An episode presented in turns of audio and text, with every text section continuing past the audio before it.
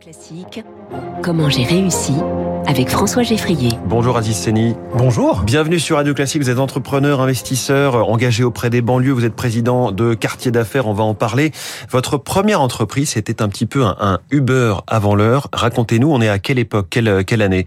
On est en 1999. L'entreprise est créée en 2000. C'est euh, l'ancêtre d'Uber. Ça s'appelait ATA. Et euh, nous étions parmi les tout premiers à nous positionner sur un marché qui était largement monopolisé par les taxis. Et nous amenions une offre euh, un peu différenciante, un peu concurrente à celle des taxis. J'ai démarré tout seul à Mantes-la-Jolie, dont je suis originaire, avec ma première voiture, avec l'aide de de quelques associations à qui j'aurai encore hommage aujourd'hui. L'association pour le droit à l'initiative économique, l'ADI, grâce mmh. à un microcrédit, euh, les réseaux des boutiques des gestions, bref, j'étais pas tout seul, euh, même si au volant de ma première voiture, je l'étais bien. Mais alors, qu'est-ce qui a fait qu'à l'époque, vous aviez envie d'être euh, dans l'entrepreneuriat, ce qui n'était pas forcément une évidence, j'imagine, autour de vous à Mantes-la-Jolie? Écoutez, originaire de, de Mantes-la-Jolie, la plus grande euh, cité de France, c'est le Val-Fouré, j'en viens, euh, fils d'ouvrier, euh, maman à, la maison. J'avais envie, allez, on va le dire pudiquement sur sur les ondes, de, de prendre l'ascenseur social, de vivre cette mobilité sociale, bref, de sortir de, de cet environnement urbain, de la pauvreté. Et je ne voyais qu'un chemin, c'était celui de l'entrepreneuriat. Je sais que c'est un, un, un terme qui est pas très bon dans cette société actuelle, mais j'avais envie de m'enrichir, m'enrichir pas seulement financièrement, m'enrichir culturellement, m'enrichir euh, aussi euh, accéder à des loisirs que je n'avais pas plus jeune. Bref, changer de vie. Vous validez en quelque part l'expression d'Emmanuel Macron il y a quelques années qui souhaitait que les jeunes veuillent devenir euh, milliardaires. Écoutez, Jules César disait n'est pas un bon soldat celui qui ne rêve pas d'être un jour général. Donc euh, oui, de l'ambition, c'est pas un gros mot, de l'ambition. Après l'argent, pourquoi faire? Est-ce que c'est euh, pour construire sa piscine et, et, et espérer que le coffre-fort suivra le corbillard? Je crois pas. Euh, l'argent, c'est un moyen, c'est un moyen aussi de pouvoir développer ces banlieues qui me tiennent à cœur. Alors vous avez gagné de nombreux prix d'entrepreneuriat au cours de, de, toutes ces années. Vous avez vous êtes aussi entré en contact avec Claude Bébéard, patron historique d'AXA. Racontez-nous un petit peu le projet que vous avez fait avec lui. Comment vous êtes rentré en contact avec lui? Écoutez, euh, le, le, j'ai provoqué la, la, la, rencontre. Claude Bébéard le, sait. Euh, il était en visite à Mantes-la-Jolie. Il venait visiter euh, les associations, etc. Et euh, il y avait une réunion qui était prévue. Et j'ai demandé à accéder à la salle avant qu'il arrive. Mmh. Et le petit cavalier, là où il y a les noms, j'ai pris le mien et je l'ai mis à côté du sien. Et pendant presque deux heures, j'ai pu, quand il est arrivé, rester assis à côté du, du parrain du capitalisme et, et, créer un lien.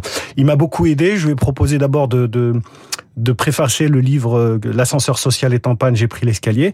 Et puis euh, nous avons euh, noué un lien d'amitié et je lui ai proposé aussi derrière de, de créer le premier fonds d'investissement dédié aux entreprises. À l'époque, on disait pas impact social, c'était orienté start-up et, croissance des entreprises en, en, en, banlieue.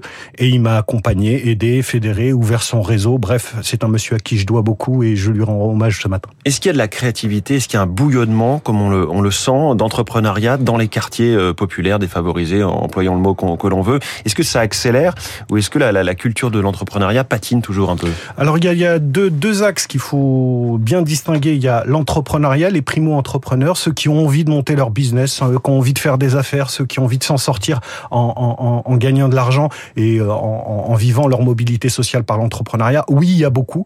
Euh, oui, beaucoup a été fait. Oui, beaucoup d'acteurs aujourd'hui font très bien leur travail euh, sur ce sujet-là d'accompagnement. Il y a des financements qui existe.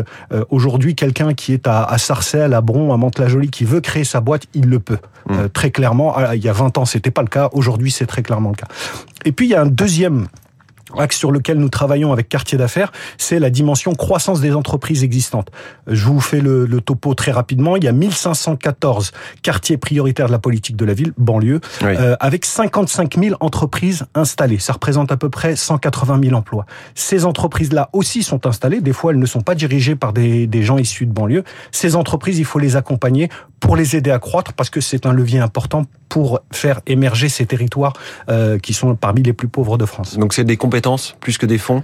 Alors il faut les deux. Il ouais. faut d'abord des compétences. Moi, je mets d'abord les compétences. Ouais. Ces 55 000 entreprises, elles ont d'abord besoin de compétences, euh, d'aide. D'ailleurs, il y a une solidarité qui peut se créer et qui se crée entre les grands groupes et ces petites entreprises par de la mise à disposition de compétences, mais aussi un petit peu d'argent parce que qui dit croissance dit financement d'investissement, dit recrutement et, et, euh, et donc euh, oui, on a besoin aussi de fonds. Alors aujourd'hui, vous êtes donc vous présidez cette structure quartier d'affaires. Vous êtes aussi dans l'immobilier, mais toujours en lien avec cet engagement pour les banlieues. Comment est-ce que vous diriez que vous avez réussi? Qu'est-ce qui a fait qu'il y a eu un déclic euh, qui a marché chez vous? Il y a plusieurs choses. D'abord, il y a une éducation derrière, euh, très clairement, euh, les, les, valeurs que m'ont transmis mes parents et, et, en particulier papa. Vous savez, je suis originaire du, du Maroc. Euh, mon père n'est pas venu faire du tourisme dans ce pays. Il est venu ouais. vivre un rêve américain à la française en se disant je vais essayer d'avoir mieux dans ce pays pour moi, pour mes enfants. Et j'ose espérer qu que de là où il est, il nous entend et qu'il il se dit qu'il mmh. a quand même bien réussi ça. Ensuite, il y a euh, cette volonté intérieure. Euh, vous savez, on peut tout donner à un individu, on peut lui donner les aides à la création d'entreprise, l'accompagnement, etc. Mais l'envie, l'envie d'avoir envie, comme disait Johnny, ça, ça, c'est quelque chose qu'il faut initier. Et l'effet d'exemplarité, le fait que dans les médias, ce que vous faites dans votre émission, c'est très bien. Ce que font certains médias oui. télévisés, de montrer des exemples de proximité. Dans le foot, tout le monde ne pourra pas être Mbappé, mais avoir des exemples de proximité, ça, c'est bien. Merci beaucoup, Aziz Seni. Bravo pour ces exemples que vous donnez. Invité de Comment j'ai réussi sur Radio Classique, 6h53, biocarburant, tout de suite dans la planète.